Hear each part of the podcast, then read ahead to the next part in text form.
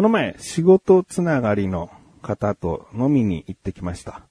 えー、お二方で僕含め3人で飲みに行ったんですけど、その、要は取引先の会社の課長さん2人っていう、えーメンバーで、年は僕よりも一回り上の方なんですけど、まあ最初はね、仕事の現状、僕はそこからお仕事いただいたりもするので、今仕事の状況こういう感じなんだよっていう報告を受けたり、僕はこういうふうに今、あの、生計立ててます、みたいな話とかですね、現状を話して、えー、あとはですね、結構漫画とか、その、アニメの話とかも、盛り上がったりするんですよね。僕そんなに見ているわけじゃないんだけど、その人気だった漫画作品って、一回り年上の方でも、結構ドンピシャだったりするんだよね。スラムダンクとか、その、ハンターハンターとか、そのあたりの漫画って結構ドンピシャ。逆に今時の方が僕疎いんで、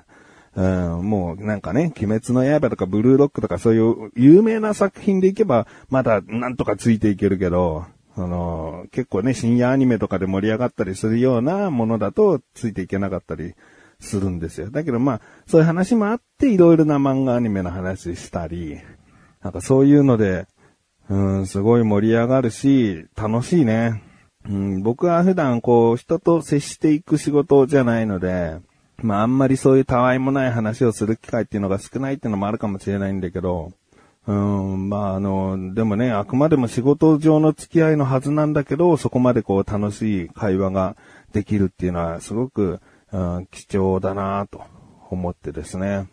で、そもそも飲み会っていうのが僕年数回しかないんで、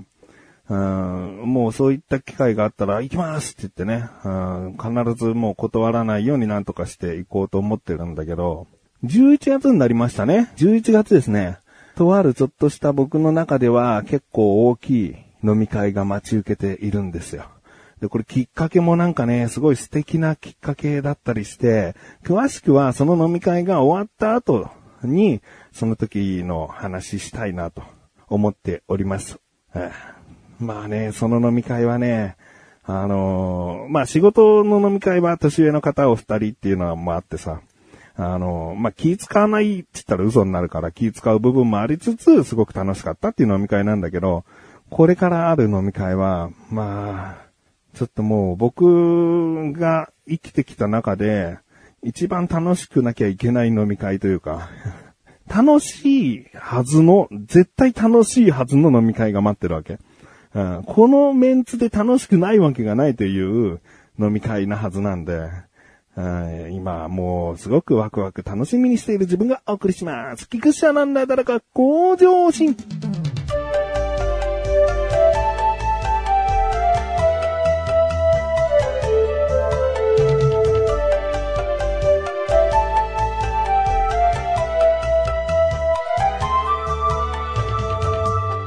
今回ですね、少し前にも話したんですが、スイカゲームという、ニンテンドースイッチのゲームの話していきたいなと思ってるんですけど、あの、あれからですね、うちの次男がスイカゲームどうやらやりたいということで、で、運動会でね、徒競走で1位になったらもうすぐ買ってあげるよって話をしたんだけど、徒競走の順位が惜しくもですよ。惜しくも5位で、うん、あ、惜しかったなと思って、1位だったらすぐもうスイカゲーム変えたけど、と思って。でもそれでもやっぱりさ、あの、次男にとったらさ、悔しい思いと、スイカゲームやりたかったっていう思いがあったから、交渉されたわけ。で、ここ2、3日、運動会でのこう、代休とかもあるから、ここをめちゃくちゃお手伝いすると。なので、そこを見てもらって、えー良ければ、スイカゲーム買ってください、みたいな。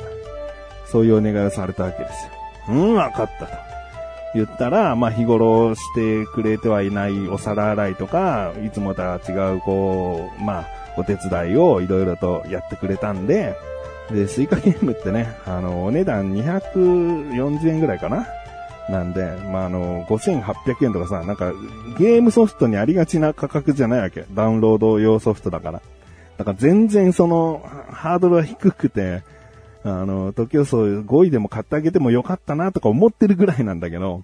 で、もうよくね、お手伝いしてくれたんで、じゃあもう買ってあげるっつって、ニンテンドースイッチにスイカゲームダウンロードしたんですよ。だから僕は、あの、アプリでスイカゲーム検索して、あ、スイカゲームあんじゃんってダウンロードして、実はニンテンドースイッチとは全く別の、なんか、パチモンかのようなスイカゲームをダウンロードしちゃってましたって話をね、前にしたんですけど、その、あの、偽スイカゲームではなく、まあでも偽スイカゲームとか変なレッテル貼っちゃうとあれだな。本家のスイッチよりもリリースの早かったスイカゲームだからむしろ元祖なはずなんだよね。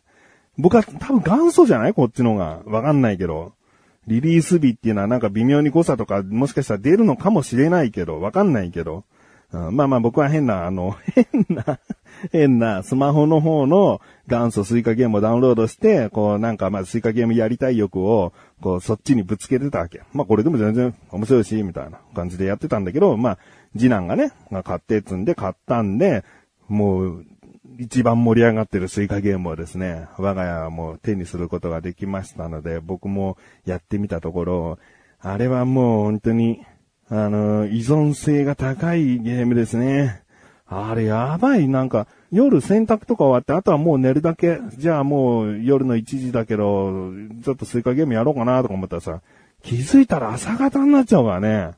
本当になんかあっという間になっちゃう。道理で配信者たちは、そのゲーム実況でもゲーム実況をしたことがない人でもスイカゲームの生配信とかしたりしてる中、理由がわかるというかね。うん、誰でも彼でもこうなんかずっとついやっちゃうもんね。ずっとやってるってことはその生配信に TikTok なんかだとこうぶつかったりするのよよく。スイカゲームの生配信にをこう表示することが多くなったりしてたんで、いや、やっちゃうよなって。だってめ、それでさ、めちゃくちゃさ、3、4時間とかやってるものってさ、一人でひたすらやってるんだったらさ、まあ、無駄な時間とは言わないが、ちょっと虚しさもあるじゃない。ああ、もうこんな時間だ、もう寝ときゃよかったみたいなさ。でも配信しとけばさ、一緒に誰かと盛り上がったり、まあ、下手すりゃ投げ銭とかでお金が稼げたりもするから、あ、じゃあいっそ生配信でゲームしようって思うもんね。なんかすごいこう、スイカゲームの仕組みがうまいというか、いいゲームだよね、なんかね。うん。で、240円ぐらいで買えるわけだからさ、そこまでこう手の込んだゲームじゃないわけでしょ？まあまあ、ゲーム一つ作るの大変なのあるけれども、超大作 RPG とかなんかと比べたらやっぱりそんなに手間はかかってないわけでしょ？で、あれだけ売れてあれだけこういろんな人がやって広告費がかからなかったりして。いや、いいね。うん、やっぱり、あの、僕はあの元祖スイカゲームをスマホでやってたけど、スイッチの方が、その、フルーツがくっついた時に微妙にフルーツが動いてくれたりするのを計算して落としていくとか、狭いところで大きいフルーツにした時に爆発して、こう上の方にピョーンってこう飛び出たりして、ゲームオーバーとかになったりすることもあるんだけど、でもその辺も計算しつつ、こうフルーツを拡大していくっていう、うん、なんか、うん、やってて一番こう、面白さがあるのはスイッチ版でしたね。元祖も良かったんだけどね。と思ってたらさ。ね、元祖はもうこれでお世話にならないのかなと思ってたらさ、僕前の配信でスイッチ版とこの元祖版のスイカゲームの大きな違い何かって。ね、なっていくフルーツなんかも全然違うから、まあでもその辺別にどうでもいいじゃん。どんなフルーツになっていくかなんて。一番大事なのはネクストがあるかないかだと。うん、スイッチ版にはネクストってってさ、まあ、テトリスとかでもさ、次これ来るよっていうのがさ、表示されてるんだよね。これってパズルゲームのあるあるというか当たり前な気がするな。この、今降りてくるのはこれだけど次これだからね。だから次を考えておいた方がいいよっていう。だからそれこそ頭使って戦略的に落としていくってことができるじゃん。だけどさ、この元祖のスイカゲームさ、ネクストないからさ、毎回運勝負なわけ。次もオレンジ来い。あ、次は、え、リンゴ来いみたいな、なんかもう願いをかけながら落としていかないと、ネクストがないわけよ。だからそこが、まあ遊びづらいんだよね、とか言って、前言ってたらさ、そのスイッチ版ダウンロードした後にまた、ふとね、元祖も見てみるかと思ってやってみたらさ、ネクストが追加されててさ、アップデートされてんで、ワンチャンこのスイカゲーム開発者元祖の開発者なだらかのこのタイミングじゃない？なだらかで僕が言ってこのタイミングで、あ、なるほどね。パズルだったネクストないとね。ネクスト作るから。元祖にも帰ってきて、こっちにも帰ってきてっていうことなのかな、みたいな。だから、あの、今スマホでも、その元祖スイカゲーム僕はやってますね、たまに。やっぱスマホでやれる手軽さっていうのは元祖にしかないんで、スイッチ版やっぱスイッチ持ち歩かないとできないんでね。うん、それはちょっと仕事行くとかになった時にはいちいち持っていけないんで。いや、これはありがたいアップデートで。でもこういうアップデート、大きなアップデートが1個あるとさ、あ、今後もユーザーの声に応えてくれるんだなって思って。えまあ、僕もう一個元祖のね、こう直してほしいっていうか、こう改良してほしいのはね、あの、フルーツとフルーツがこうくっついて大きくなるとき、絶対にその位置っていうのが、なんか、機械的すぎるというか、ちょっと、こっち側あたりで大きいの作ったら、こっち寄りに大きいのできてほしいみたいな。うん、なんか、そのままその位置ってなると、全く動いてくれないから。あとはある程度の重みで転がってってほしい。この簡単な感じで転がってってほしくはないよ。うん、もちろん、あの、あ、踏ん張りもありつつも、でもこれだけフルーツ落ちたら、ちょっとこっち寄るもんじゃないの？みたいなのがたまにあるわけ。でもガッチガチになっていっちゃうから、もう少し緩いフルーツのこの感覚で、えー、あってほしいなって思ってます。うん。で、これ聞いてらっしゃる方で、え、なんでそんな元祖も、菊池くんは元祖もこんなに期待してるんだったら元祖やってみようかなと思ってさ、で、Google Play でじゃあ検索しようと思いますよね。まあ、Apple だとまた別だと思うんですけど、僕はあの、Android なんで Google Play から、じゃあスイカゲームって今検索してみますね。スイカゲームって検索すると、今ね、あの、いわゆるスイッチで盛り上がってる方のスイカゲームみたいに、フルーツに顔がついてるスイカゲーム、結構出てきました。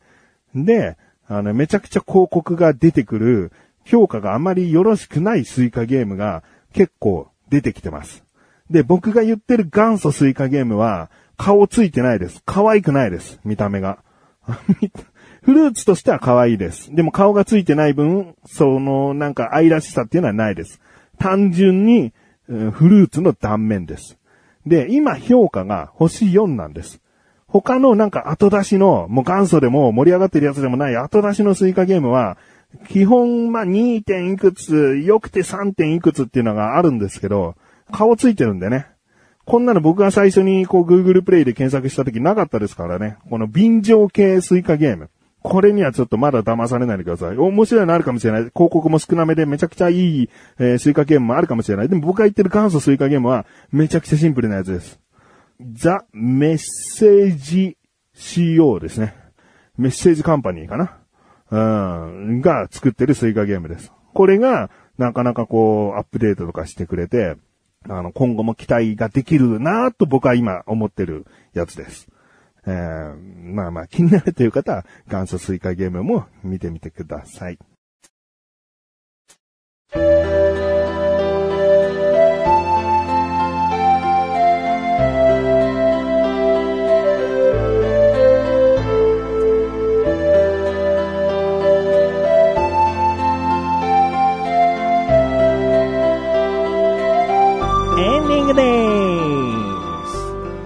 でですね、まあ元祖スイカゲームは結構こう、やり直しとか聞いたり、アイテムが使えたりするので、得点僕これぐらいいってますっていうのは、なかなかこう、参考にならなかったりするんですけど、まあ一応ね、一応こう元祖の方のスイカゲームの得点を、えー、後で言います。えー、後で言います。スイッチの方はだと僕は今3000ギリいってないぐらいですね。2970、80ぐらい。だけどまあスイカは